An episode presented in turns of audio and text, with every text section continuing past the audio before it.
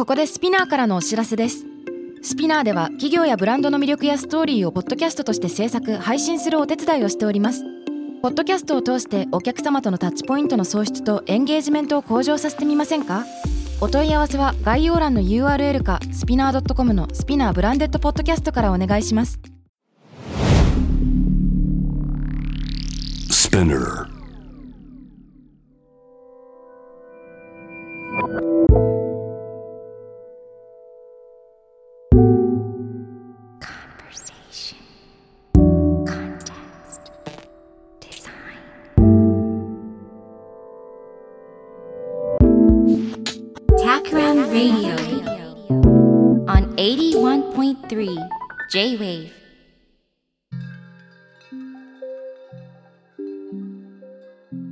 渡邉康太郎がナビゲートしている J-Wave Takram Radio。今回のゲストは株式会社リトコス代表取締役の三田香織さんです。よろしくお願いします。よろしくお願いします。いやー、あのー、三田さんと出会ったのはね、 Japan Beauty Fashion Tech Awards 2022の、このコンペで、まあ、アワードで三田さんが受賞されて、で、あの、トークセッションでお会いしたんですよね。そうですね。はい。はじめましてでした。はい。はい、その時に、イベントでお会いしたけど、実は、あの、この番組で、先週のゲストが同時に受賞されていた、シフト80の坂田さんだったんですよ。なので、なんというか、2回連続で、あの時のソーシャルビジネスのセッションで登壇した、あの、お二人がゲストになるという、そんな、図らずもこんな流れになっております。三田さんは、普段は佐賀にいらっしゃるんですよね？はい。あの、九州の佐賀県っていうところのうん離島で活動してるんですけど、佐賀県にある唐津市っていうところに全部の離島が集約されてるので、うん。主に唐津市の離島で活動しています。うんうんうん。なるほどです。あの、今日ね、なんかいろんなテーマでお話ししてみたいなとは思ってるんですけれども、はい。一番最初にまず三田さんとかリトコスの取り組みがどんなものなのかなというところを伺うところからスタートしたいですが、はい。リトコスというのは、はいあの。どういう会社で何をされているのかというところを聞いてみていいですか？リトコスっていうのはまずあの離島でコスメで再生するっていう意味なんですけど、うんうんリって RE って書くイメージなんですけど再生するっていう意味ですね。うんでコスメで再生するっていうことで、えー、と第一次産業がまあ離島っていうと漁業が盛んだったんですけど、まあ、どんどん衰退していって子どもたちも、まあ、育ってくると中学校高校がないから島を出ないといけなかったりとか仕事がないからやっぱり島から離れないといけないっていう現状でどんどん人口減少がしていってるんですね。はい。でそういうエリアで新しいまあ産業を作ってみんなであの島を盛り上げていこうっていう活動をしているんですけど、まあ、その中の一つとしてコスメの原料を離島で作ろうっていうことで、まあ、やってるのが一つではあるんですけど、うんはいまあそういう感じです。なるほど。離島を再生するための手段として、えーコスメの原料を、あの、これ農業っていうことですかね。農業を応援していくということなんでしょうか？そうなんですけど、まあ、あの、離島って本当に農家さんがいらっしゃらないんですよ。で、まあ、農家さんがいらっしゃらない中で、今どうやって、まあ、新しい作物を作るかっていうことなんですけどもともと自生しているなんか椿とかまあいろいろな島にしか咲いてないような植物とかがあるんですよね。はい。でそういうのをあの原料化したりとか耕作放棄地ってどこも増えてるんですけれどはい。まあそこに新しいハーブですねハーブを栽培してもらったりして、うんやっぱり今まで甘夏みかんとか玉ねぎとかなんかその重いものを育てられてたんですよね。さつまいもとか。でまあイノシシの被害も多いのであの栽培されなくなってる人が増えててまたそこにあのイノシシが増えてっていう感じでちょっと負の連鎖が続いている状態で耕作放棄地が増えてるっていう感じなんですけど、うん。まあハーブだったらお年寄りもまあその軽量ですしあ。のこう形が悪いから出せないよっていうこともないし、まあ、外に出す時に送料が軽量だからかからなかったりっていうこともあるので、まあ、ハーブを栽培したりしているので割と農業というよりかはちょっと違うアプローチで、はい、させていただいてます。うんなるほどそれは農業とは言わず何と言うんでしょうかねそうですね。あの、なんて言うんでしょうね。あ私の夢としては、その、島に、島をそのコスメの産地にしたいっていうところがあって、うんそこでできるハーブとかをコスメ原料にしたりとか、まあ、来ていただく方に、あの、自分の香りを作っていただく体験とか、あと自分のコスメを作っていただく体験とかを提供したいと思っているので、あの、工作放棄地に、まあ、ハーブを植えてそれを広げていくっていう活動でなんかがっちり農業っていうとどうしてもあの肥料をやったりとか育てたり水やりとかっていうのがまああるかと思うんですけどはい。どっちかっていうとまあ簡単で栽培しやすいものっていうものをどんどん広げていく耕作放棄地を減らしていくっていうような感じですかね。ははははは。なるほどなるほどなるほどそういうことなんですね。でえっと今おっしゃったのはコスメの産地にしたいということと、はい。あと島に、えー人を呼ぶようなそういった取り組みもしてるんでしたっけ、そうですね。あの、ツーリズムって言ってさっき言ったあのコスメの原料を育てて、それを上流を島でできるようにしてるんですけど、その原料を使って、えっ、と、皆さんが自分のコスメを調合したりとか、はい。あとは、えー収穫体験とかですね、うんをしたりとかして、えーできたらなっていうかそれをきっかけに、まあ、関係人口っていうものを作っていきたいなっていうふうに考えていて、まあ、いろいろな活動を通してあの外からの人も関係できるような仕組み作りをしていきたいなっていうふうに思ってます。うんじゃあやっぱり大きな目的意識としてはその離島の皆さんの未来を一緒になんか切り開くそのなんか伴走をしたいというようなところがあるんでしょうか？そうですね。どんどんまあ人口減少していって今小学校はあるんですけど、うん。まあ、中学校高校がない島っていうのがほとんどなんですよね。はい。で小学校に行って、まあ、通える島もあるんですけど中学校高校そのまま大学進学してもう島に帰ってこないっていう方がほとんどなので、うん。まあ、そういうどんどん島の人口が減っていくことにより、まあ、課題も増えていくっていうことがあるんですけど、うん。まあ、そういう中でどうやって人口を増やしていくかとか、まあ、この事業を継続していくか島を存続していくかっていうことを一緒に考えてそれらに共感してくださる方との関係を作っていく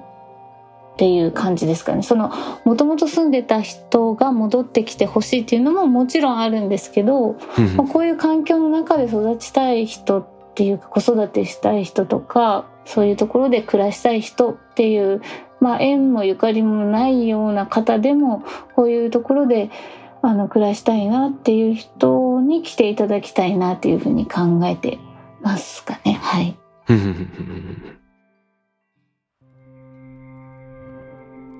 あのそれはすごく地元への思い入れ熱い眼差しを感じるわけなんですけど三田さんがこの離島たちに着目したきっかけっていうのは何があったんでしょうか？かけはですね前職でまあ唐津コスメティック構想っていうのがあるんですけどでそれで、えー私の仕事としては、えー椿を使った産地化産業化をするっていうミッションだったんですよね。でそれで加唐島っていう唐津にある島に行って椿をどう活性化するかっていうところを模索していたんですけど、うん。その産地化産業化しているところって他にどんなところがあるんだろうと思って調べたところ東京の豊島と大島、うん。あと、えー長崎だと五島列島があるんですけど、うん。その五島の3島ぐらいで日本の椿の9割生産が されていることを知ったんですよね。ほうほうほう。でえー、とどんなにまあ頑張って集めても産地化産業化ってこう簡単にこの唐津の一つの離島でできるわけがないんだなっていうことをこう最初に目の当たりにしましてでどうやって産地化産業化をするのかっていうことを模索していった時にやっぱり大量生産はできないんですけど、うん逆にそのトレーサブルっていうかそのどこの土地で育っているものだっていうものとか全部その植樹はされてなくて全部が自生してるっていうところだったりとか、まあ、唐津のその加唐島でしかできないことも逆に見つかって、でその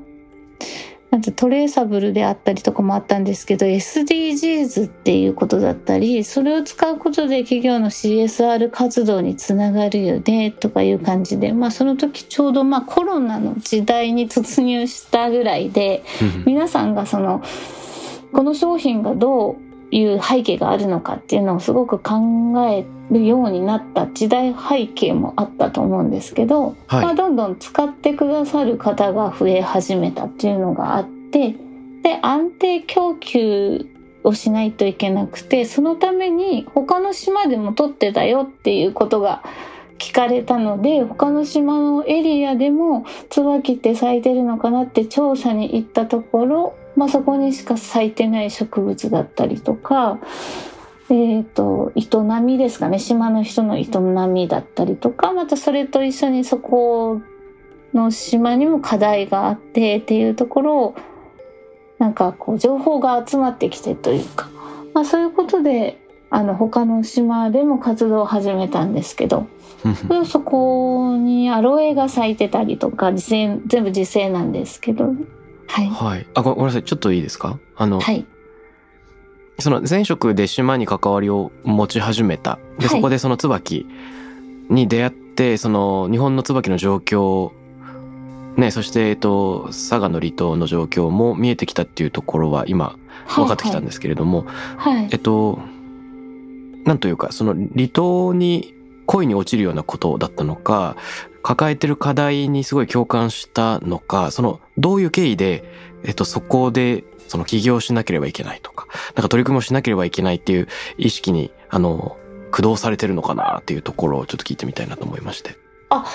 えっとそれ最初になんか島民の方にいただいたお声があって、うんその前職はその反民反韓というか、うんそういう組織で活動させていただいてたのでやっぱ行政の方ってその2年とか3年とかで違う部署に行くっていうのがあって、はい。島の方も「あ今回の担当の方はあなたなのね」っていう感じで、まあうん2年経ったらどっか行くやろうみたいな感じで言われたのがまあ一つのきっかけで、まあ、業って継続していかないとやっぱ補助金があるからその事業をやってうん。でその補助金が切れたらもうしませんっていうことでは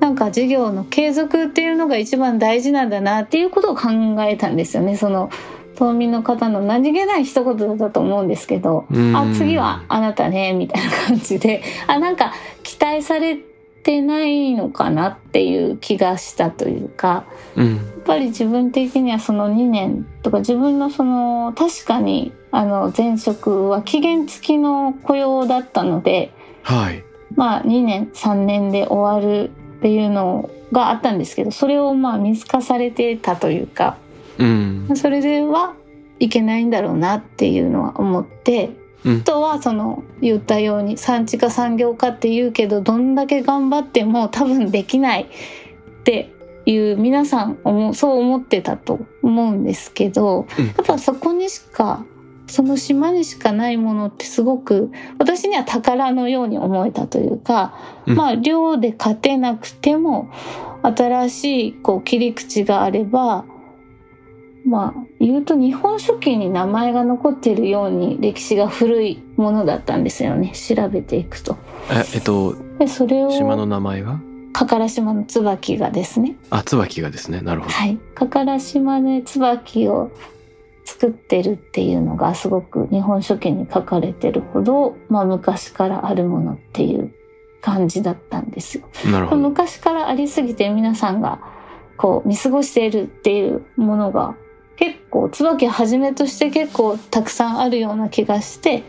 あそこをもう一度見つめ直すっていうのを皆さんと一緒にやりたいなって思ったのがまあ恋したきっかけかもしれないですね。はい。なるほど。あの、島民の方の何気ない、その2、3年でいなくなっちゃうんでしょうっていう一言で、むしろモチベーションに火がついてしまったっていうことなんでしょうか？あそうですね。はいはい。すごいですね。あそういう感じで期待されてないんだと思って、なんかマイナスからのスタートっていうのは私にとっては燃えたのかもしれないですね。うん。えっと、ご出身の場所と近い？んですかね。私の出身はあの佐賀県でいうとす一番南なんですよ。有明海があってはい。干潟 があるんですけど、はい。まあ、そこから、えっと反対側の玄界灘っていうところに行って一番最北端の佐賀県の最北端の、まあ、加唐島っていうところで活動を始めたんですけど。でもその皆さんですねあのその一緒にやってた高齢の方っていうのは、えー船がまだ安定しなかった時代はその反対側の有明海のところに行って、えー、と海苔の養殖を手伝っていたよっていうとなんか思い出があられてうんでそこは私の出身地なので結構共通な話題があってそれでまあ仲良くなったっていうのがあるんですけど。うーん。で今は船が安定して冬でも漁に出れるようになったのでもう海苔の養殖は手伝いに行かなくなったっていうことだったんですけど大体50まあその当時55歳以上の方は行ってたので今は60歳ぐらいの方は海苔の養殖を手伝ってたっていうことで。はい。あの、ウェブのインタビュー記事なんかを拝見すると、三田さんは、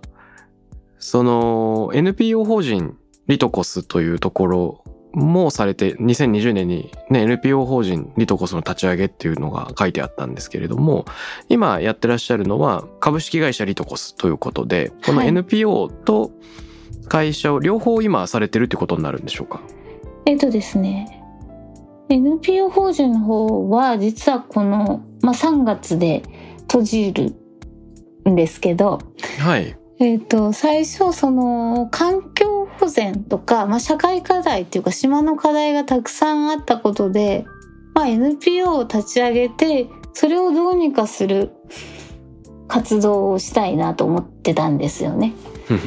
で立ち上げたんですけど実際やっぱり先ほど言ったようにその NPO でもそのお金を稼いでいかなければやっぱ補助金っていうものを頼りにしているとあの活動の切れ目が来るわけですね。補助金の切れ目が、その事業の切れ目というかってなってしまうなっていう危機感があってやっぱりお金を作っていかなければ活動もできないなっていう考えに至りあの株式会社でやっていこうっていうふうに決めて去年ですね立ち上げましてそこから株式会社で活動をしているっていうところです。なるほどですね。なるほど、なるほど。はい、だんだんとイメージが広がってまいりました。そして、えっと、リトコスのそのビジネスに関わっている島民の人たちというのはん何人くらいいらっしゃるんでしょうか？そうですね。収穫のお手伝いとかまあいろいろあの椿の種を集めたりとかっていうのをそれぞれの島で協力してくださる方がいるので、はい。まあ、大体100人ぐらいですかね。の方々と一緒に、はい、ご協力を仰ぎながらっていう形でコスメの原料化をしています。なるほど、なるほど。はい、えっと、もともと一番最初に僕が三田さんのプレゼンテーションを聞いたのが、 Japan Beauty Fashion Tech Awards でしたけれども、はい、そこの場で三田さんがおっしゃっていたのが、日本の制度だと、オーガニックのコスメを作ろうと思っても、え現状だと大半を海外から輸入しないことにはなかなか難しいっていうような、そんなニュアンスのことを言っていたような気がするんですが。はい、そうですね。あの、まあ、まず一つに日本のコスメの基準コスメオーガニックコスメの基準ってまだ日本にないのでうん。あのまあジャスの有機ジャスの認証を畑に取ってはいるんですけどはい。まあ海外のオーガニック基準の何かを取るしかないっていうのがまず大きくてですねうん。ほとんど日本のそのオーガニックコスメを作ってますっていう言える機会がないっていう素材もないと思うんですよね。であの皆さんそのオーガニックっていう基準自体も日本では曖昧なので、まあ最近はボタニカルとかまあいろいろ名前を変えてなんか皆さん言ってらっしゃるの聞かれると思うんですけど明確に日本の基準っていうのがないのでそれこそ曖昧ですよっていうことで皆さん海外のものを仕入れてオーガニック基準のあるものですっていう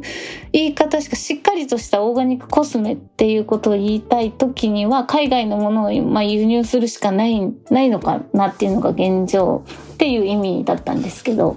はいああ、そういうことですね。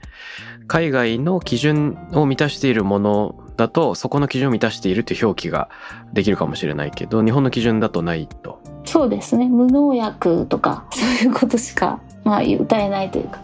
はい。なるほど。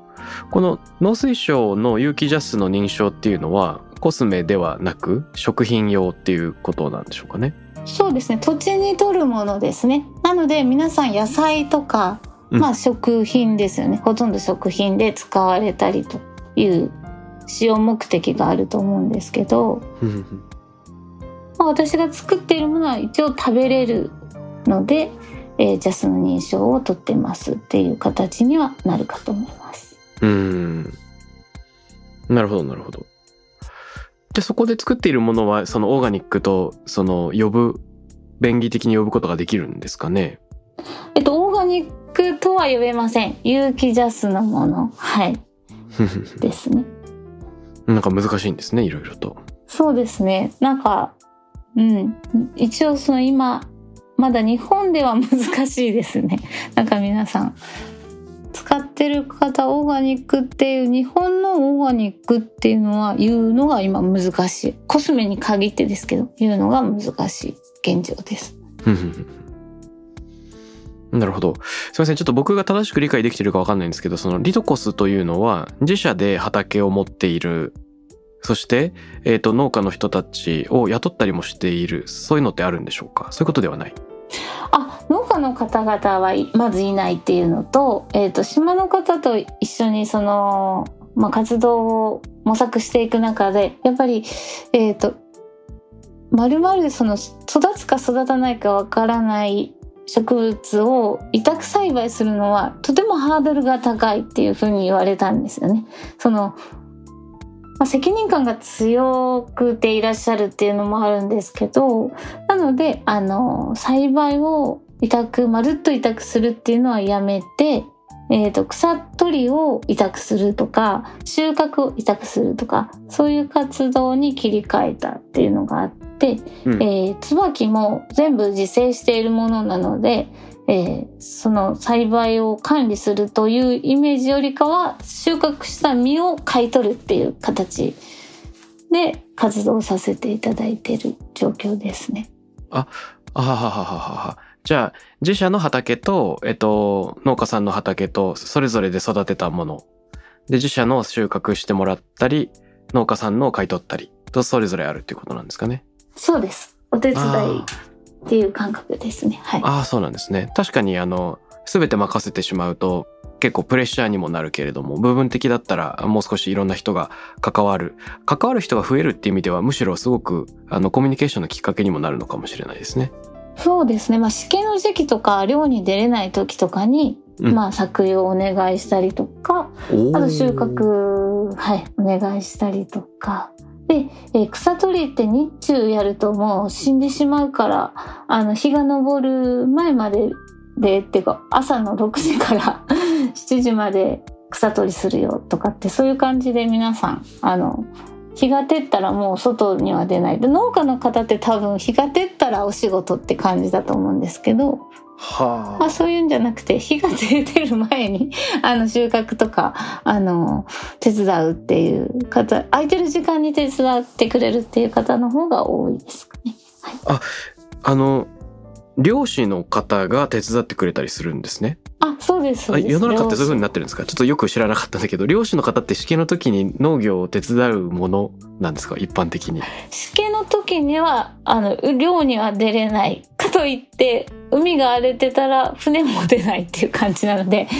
うんまあ、何もすることがない方とかは手伝ってくださいますね。へえそういうえこれってそのなんていうの？佐賀の離島のカルチャーなのか割と世の中にはそういう試験の時は漁師の人が農業をやってるっていう現象って世の中にあるものなんでしょうか？ちょっとよく知らないんだけれども。あえっ、とそれ島によってそれぞれなんですよ。はいでなんか県民性ならぬ島民性みたいなのがあるかと思うんですけどやっぱり8つ島があればそれぞれなんか気象というかあの性格も違って来られるので、うん。はい、試験の時に何にもしないっていう方もいればあのパチンコに行くっていう方もいればっていう感じで時間の過ごし方はその島それぞれなんですよね。うん。なるほどはないるほど。であの女性の方がすごく手伝ってくれる島もあれば男性の方がすごく手伝ってくれる島もあったりするので、はまあ、いろいろな島の方とコミュニケーションを取りながらやってるっていうのがはい堅調ですね。そうなんですね。面白い。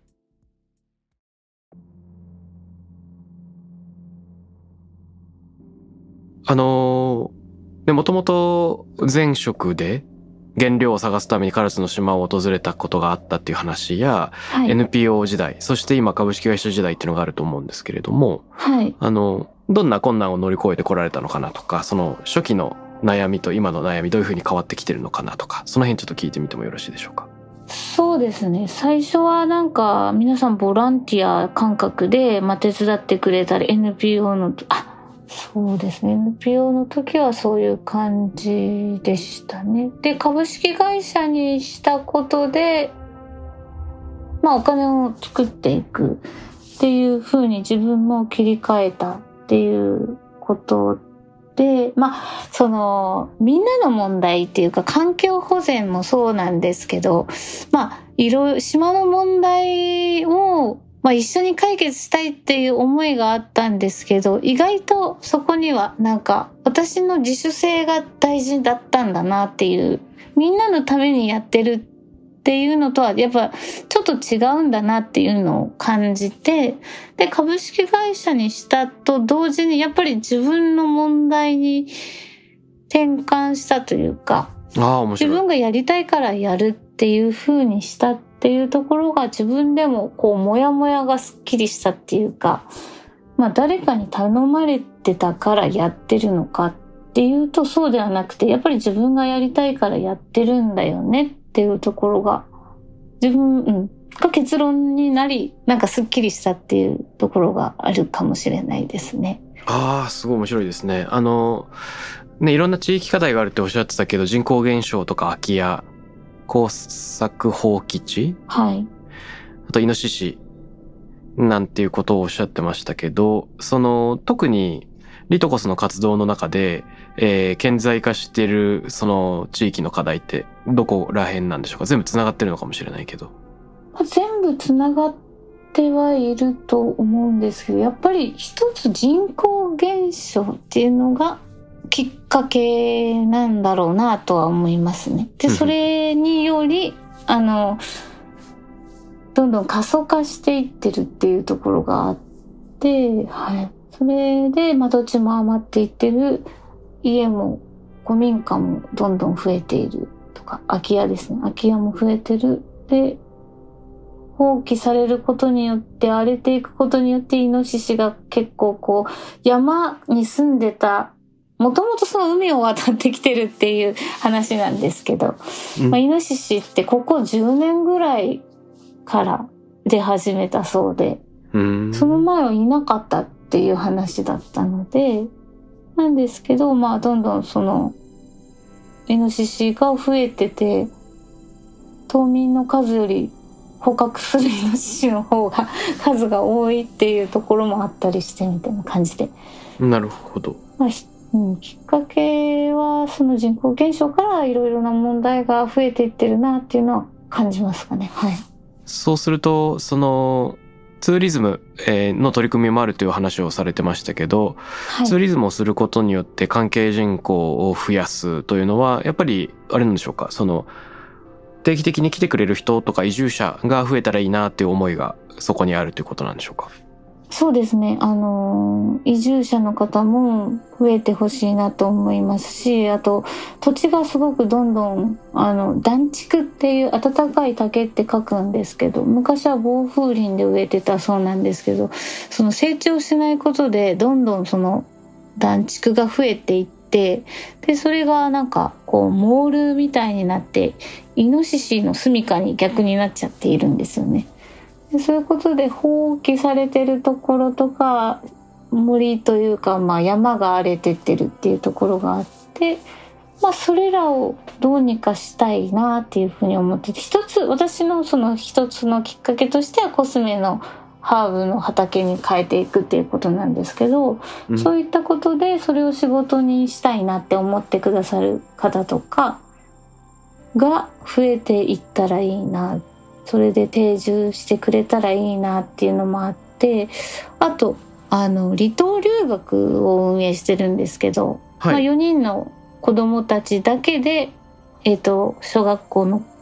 運営をしてるんですよね。あの寮の運営をしてるんですけどそういったことでもその第二のふるさとづくりだったりですとか、まあ、そういうことの環境で子どもを学ばせたいなって思ってくださるまあ、親御さんたちが来てくださったらいいなっていうふうに考えてますね。ほうほうほうほう。あの、離島はあれなんですか？あの、船を使って通学したりするものなんですか？どこかに。それとも島ごとに学校がある？えっとですね、小学校は、はい、それぞれにあるんですけど、ない島もあって、え高島っていう島で離島留学をしてるんですけど、そこには小学校があるんですよね。でそこの小学校は今島の子が2人だけになってしまっててちょっと小学校存続の危機でもあるんですけどでそこになんか4人の子供たちをあの子供だけをお迎えして、えーと、島の小学校の人人口というんですかね学校生を増やすっていう活動をしてるんですけど。ははははは。え、すみません。留学って具体的にはどういうことなんですか？あの、数日行くみたいなことなのかしら？えーとですね。あのここに住んでもらって、子供たちだけで住んでもらって、えー、いろいろ体験をしてもらうってことなんですけど、子供たち4人と寮母さん。寮母さんは小田原から来られてるんですけど、小田原からの移住者を迎えて、その寮母さんのお子さんと島民の2人の女の子と、えー、外からの不登校の子どもたちも通学して通ってたりするんですけど離島留学のその子どもたちはその島に住んでもともと福岡から来てる子たちなんですけど島に住んではい島留学を子どもたちと寮母さんでするっていう感じです。あそういうことなのかああやなるほどなるほど。はいあじゃあちょっとフリースクールみたいなそういった性格もあるんですかね？でも公立の学校？学校自体は。学校ですね。はい。外から受け入れもやってる、はい、あそういうことなんですね。でお子さんだけを受け入れて寮母さんと共にあの大きな家族のような形で暮らすようなことができると。そうですね。はい。ああえそれで、えっと、リトコスとしては会社としてそれをサポート応援してるんですか？これどういうことなんでしょうか？会社としてそのサポートをさせていただいてて、えっ、ー、と、その移住者なので、やっぱり島民の方との架け橋になったりとか、あとは寮留学生が、えー、いろいろなことを体験できるように、その体験をサポートするのがリトコスの仕事なんですけど、例えばせっかく唐津に来ていただいてるので唐津焼きを体験させてあげたりとかあ、島ではその釣りとかしたりとかするのはもちろんあるんですけどこの間はあのお味噌作り体験っていうことであの味噌屋さんに来ていただいて味噌をみんなで作って仕込むっていうああ面白い。じゃあもうやったんですけど、まあ、そう。いういろいろな体験をはいみんなにしてほしいなっていう寮での生活そのものが学びのいろんなアクティビティを含んでるっていうことになるんですね。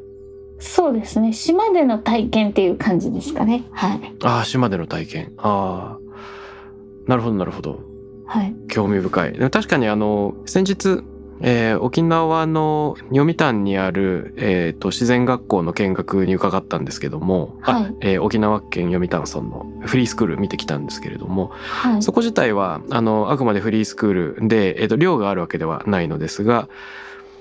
やっぱり、えー中には不登校でねあのなかなか大きな学校には通えないとかっていう悩みを抱えてる人たちがあのここだったら通えるっていうような、まあ、そういった人も多くてこっちの方が馴染みやすいっていう。でそこは、えー自分たちで今日何するかっていうのを先生と生徒同士で話し合いながら決めるっていうそういう性格の場所でしたがなんかちょっと近い部分もあるのかなと思いました。もちろん、えー学校自体は小学校で公立の学校かなと思うんですけれども、はい人数が少ないというところとか、はいえー子供たちの共同生活でそこでいろんなその、ね、生活自体を自分たちで作っていくっていう意味では、なんかフリースクール的な体験ともすごく近いえー部分あるんじゃないかと今聞きながら想像しました。そうですね。自由に学べるところがまあいいかなと思ったり自然から直接学ぶところもあったりとかあとはやっぱり歩いてると、子供たち自発的にとか自分から声かけして「こんにちは」とかなんか島民の方とかにも声かけしますしあうんの観光客の方とかにもお声かけしたりとかして今やっぱ福岡から来た子供たちでも知らない人には声かけたらダメとか声かけられたら無視しなさいみたいな多分教育受けてると思うんですよね。まあ、そういうのじゃなくてやっぱすれ違う人に挨拶するっていう当たり前のこの環境を提供できるのってすごくいいなって思いますね。うん、確かに確かに。まあ、より人間的なね、あの、コミュニケーションが取れるっていうのは、大都市だとそれが失われやすいですからね。はい見逃しやすい部分がありますからね。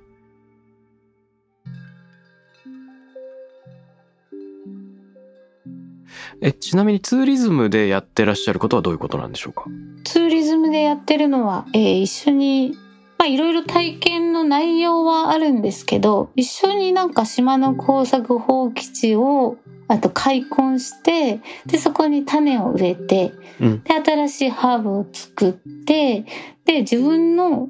それを蒸留したりで自分の1年間の自分のコスメを一から育てるというかむしろその土から育てるっていうことを一緒にやりたいなっていうふうに思ってまして、まあ、それが実現できる場所っていうところで、まあ、ツーリズムにつなげたいなっていうふうに思ってるんですよね。まあ育てるところからえー完成形を作るっていう化粧品を作るっていうところを一緒にやれたらなっていうふうに思ってますね。なるほど、面白い。あの、ちょっと、えっと、連想なんですけれども、先日、アリス・ウォーターズのスローフード宣言っていう本を読んでまして、はい。で、えーカリフォルニアのシェパニーズっていうね、あの、オーガニックフードで有名なレストランをあの始めた方ですけれども、彼女が、まあ、ファストフードに対してスローフードについて考えるような本を書いていて、で、そこで私たちの生活っていうのはなんか食だけでなくて、ファストフードの観念に大きな影響を受けちゃってるんじゃないかっていう問題提起をしてるんですね。はい。でファーストフードの特徴って例えば安くて早くて世界のどこでも同じようなものが食べられるそれが変わらないことにその重きを置くというか品質が同じっていうことに重きを置くんだけど結局そうするとどうなるかっていうとその土壌の都合とか生産地の都合っていうことよりも、はい。まあ、企業の都合であの土地にもあの負担をかけながら同じものを大量生産してその管理した農業で徹底的に同じにしなきゃいけないっていうのがある。でそれはビジネスとか土地に負担を与えるだけじゃなくってはい。あのそれを食べる人たちが季節とか土地に関係なく同じものが食べられるんだっていうこと自体をその価値と思っちゃうとかはい。はい。あとはその早いこと安いことっていうのだけが世の中のその大事なことなんだっていうことにそのなんていうか影響を受けすぎてしまうのが問題なんじゃないかって言ってるんですよね。はいでそのオーガニックとかスローみたいなのの面白いところはファストフード的価値観に染まっちゃうとなんか時間がかかるじゃん。その農業も、えー作ることもとにかく時間がかかって不便じゃんっていうふうに思われちゃいがちなんですがそうじゃなくてその自ら手を動かして五感をフル活用しながら物を作る料理を作ることができるとか土を触りながら育てることができる。でこの天候だとこの土だと今の季節だとこれが美味しいっていうことをその自分の五感でしっかり感じる体験そのものがまあ何より楽しいはずだっていう考え方で。はい。でその時間をなるべく短くしようっていうのとは全く違った価値観がそこに本当はあるはずだっていうそういったメッセージなんですよね。はいだから今お話を聞いていてこのアリス・ウォーターズが書いているようなゆっくりした時間とかその人間と人間がちゃんとコミュニケーションする時間人間と農作物やあの大地とコミュニケートする時間みたいなところの中にしっかり価値を見出せるっていう意味でなんかすごくつながっている部分ありそうだなと思いました。そうですねなんか本当にえー、と島に来ていただくと分かるんです。結構あの唐津城の下から船が出てるんですけど10分しかあの船に乗らなくていいんですけど、うん。まあ、渡るとすごく時間がゆっくり流れてるのを皆さん実感できると思うんですよね。うん。そういった感じでなんかタイムトリップするというか、まあちょっと10分間かけて島に渡っていただくと、まあ、違う空間で生活できるっていうのもありますし、まあそこでゆっくり一からあの土を耕しながら化粧品作るっていうことですとか、あとはあの自分の時間をま見つめ直してもらったりとか、自分の生活を見つめ直す時間に当ててほしいなっていうふうに考えてて、まあ、それ持って帰ってもらったらやっぱ香りって思い出したりとか、なんかいろいろ瞑想できたりするので、そういう家に持って帰っても同じ時間を味わってもらえるかなっていう、なんかそんな空間を提供したいなっていうふうに考えてるのもあるんですけど、まあ、一から土耕すっていうところから化粧品作るってなかなか皆さんできることじゃないかなって思うので、まあ、それを一つの文化っていうふうに考えて、まあ、カルチャーっていうところを作っていきたいなっていうふうに思ってるんですけど、うん、なるほどなるほど。はい。あの耕すカルティベイトがね、えっと、そのままカルチャーという言葉とつながってるわけですからね。そうですね。それがまあ循環型の仕組みの作る一つのきっかけになれればなっていうふうに思ってます。そっかそっかそういう意味ではえっと原料がとか農作物が循環するっていうこともあるし人間がねはい。人々があの行き来して循環するっていうこともあるしその、えー滞りではなくてその流れ続ける場みたいなのを作るそれを助けるのがリトコスの活動なのかもしれないですね。はい、そうですね。それしかまあできないと思ってますし、うんそれに注力したいなっていうふうに思ってます。わかりました。ありがとうございます。あの今日はリトコスのこと、そしてこれまでのあの三田さんの歩みをきっかけにいろいろえーお話を伺ったんですが、次回はえーここからさらに発展編じゃないですけれども、えー離島の再生みたいなのにまあ関わる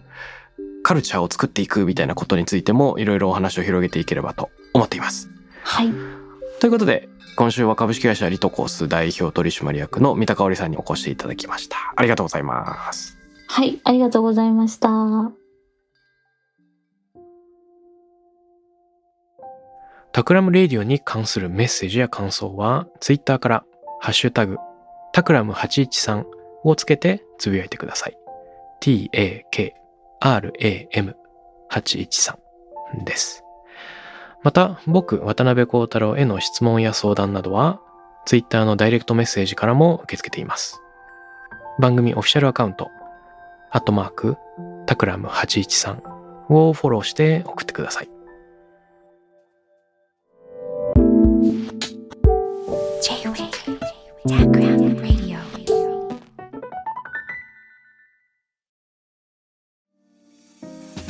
ここで SPINEARからのお知らせです。現在さまざまな企業のブランデッドポッドキャストを制作している SPINEARでは自社開発したポッドキャスト管理システムソニックボールを用いたオリジナルのアンケートを実施しています。リスナーの属性データを可視化することで御社のニーズに合わせたコンテンツ制作が可能になります。スピナーホームページ内のコンタクトよりまずはお問い合わせください。